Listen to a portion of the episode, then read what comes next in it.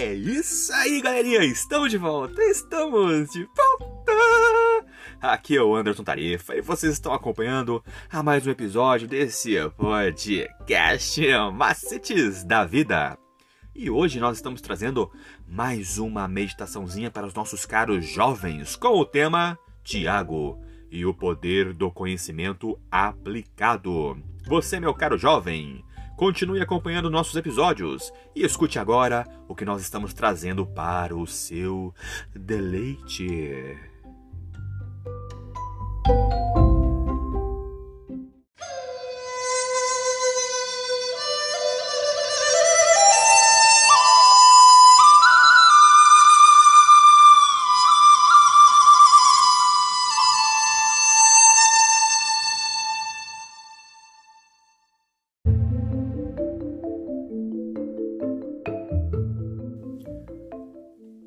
O título da meditaçãozinha de hoje é O Poder por Trás do que é Prático. Nossa meditação do dia 16 de junho de 2022, ela se inicia assim. Com exceção de João 17, as orações de Jesus geralmente são registradas em fragmentos ou simplesmente como meras observações de que ele estava orando. Mas quando esses relatos são tomados juntos e analisados, revelam muito sobre a sua vida de oração. E Jesus orava frequentemente, e isso nós podemos encontrar lá em Lucas 5,17.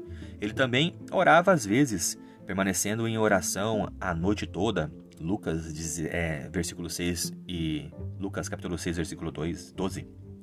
Ele disse aos seus seguidores que os ouvidos de Deus estavam abertos para todas as suas necessidades, mesmo já as conhecendo e prometendo que o nosso Pai Celestial poderia ser alcançado pela mais simples das orações. Se Jesus via a oração como uma necessidade em sua vida, quanto mais os seus filhos deveriam sentir a sua própria necessidade de orar. Jesus dedicou grande parte de sua última oração rogando por seus discípulos, tanto daquela época quanto pelos que viriam a crer nele no futuro. E essa devoção de Cristo é expressa nos dois últimos versículos de Tiago. Jesus fez com que muitas pessoas deixassem de se desviar da verdade, e ele continua a ser a razão pela qual as pessoas podem ser resgatadas. Jesus salva todos os que vão a ele. E, em última instância, é seu sangue que cobre toda a multidão de pecados.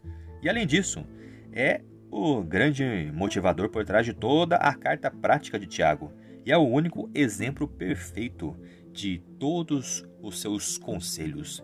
Jesus é, estende o seu ministério de reconciliação a todos os que reivindicam o seu nome. Tiago simplesmente deu exemplos práticos de como ser esse tipo de cristão no dia a dia. É ter fé em Jesus, amá-lo mais do que a este mundo e fazer com que este amor transpareça em nossas palavras é tratar os outros como gostaríamos de ser tratados, é priorizar o caráter sobre as posses mundanas. Numa só frase, é se parecer com Jesus. Agora vamos pensar o seguinte: por que deveriam os filhos e as filhas de Deus ser tão relutantes em orar quando a oração é a chave nas mãos da fé para abrir o celeiro do céu, onde se acham armazenados os ilimitados recursos do onipotente.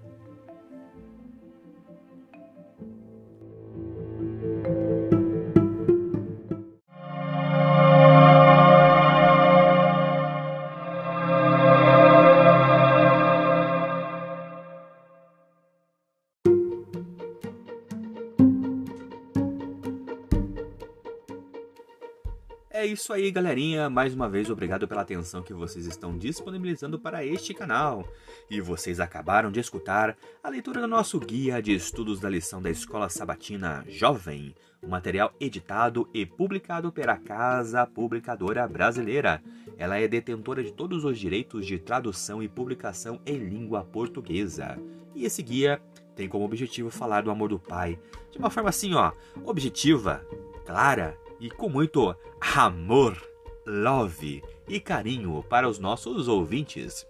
Continue acompanhando nosso trabalho em nossas páginas e em redes sociais, através do Anderson Tarifa e também no seu serviço de streaming digital preferido. Eu sou o Anderson Tarifa e vocês estão aqui nesse podcast Macetes da Vida. Por hoje é só e valeu!